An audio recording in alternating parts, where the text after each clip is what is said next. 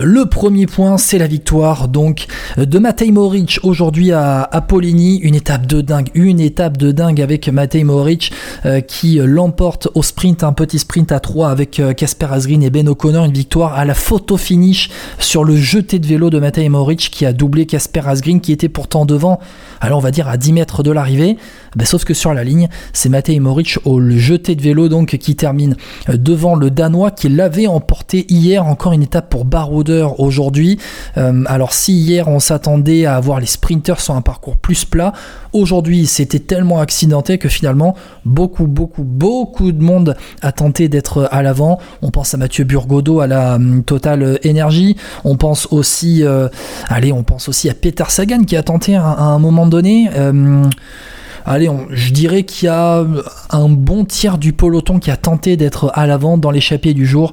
Et puis, euh, bah, au final, après une énième relance à mi-parcours, après euh, pratiquement 100 km hein, sur euh, les 172 qui étaient prévus aujourd'hui, eh bien, eh bien, eh bien, et bien, ils étaient 36 donc à l'avant dans ce final d'étape, donc remporté par par Matej Moric. Matej Moric qui est un peu le, spécialiste hein, des 19e étapes puisqu'il avait remporté la 19e étape. Alors il me semble que c'était lors du Tour 2021. C'était une étape remportée en, en, solitaire. Euh, exactement, en 2021. Une étape remportée, voilà, la 19e étape je l'ai sous les yeux entre Mourinx et Libourne, exactement après une échappée, une victoire en solitaire, il avait mis le doigt, devant la bouche. À cette époque-là, c'était pour notamment faire taire les rumeurs autour de l'équipe, de l'équipe Bahreïn Merida de l'époque.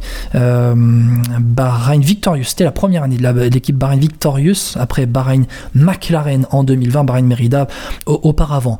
Bahreïn Victorious qui remporte donc sa troisième victoire d'étape sur ce Tour de France après, euh, après Bilbao. Après Jack Egg, c'est la troisième victoire euh, d'étape. Euh, Jack Egg, c'était dimanche à Saint-Gervais-Mont-Blanc. Et puis euh, Pelo Bilbao, c'était en deuxième semaine également. Alors, alors à chercher, est-ce que c'était Belleville en Beaujolais? Non, c'était Yon Izagir à Belleville en Beaujolais. Donc Pelo Bilbao, c'était le mardi du début de deuxième semaine entre Vulcania et Issoire. Matej Moric qui a remporté une étape à l'usure. C'était vraiment une étape à l'usure hein, dans cette étape qui était accidentée euh, au, début.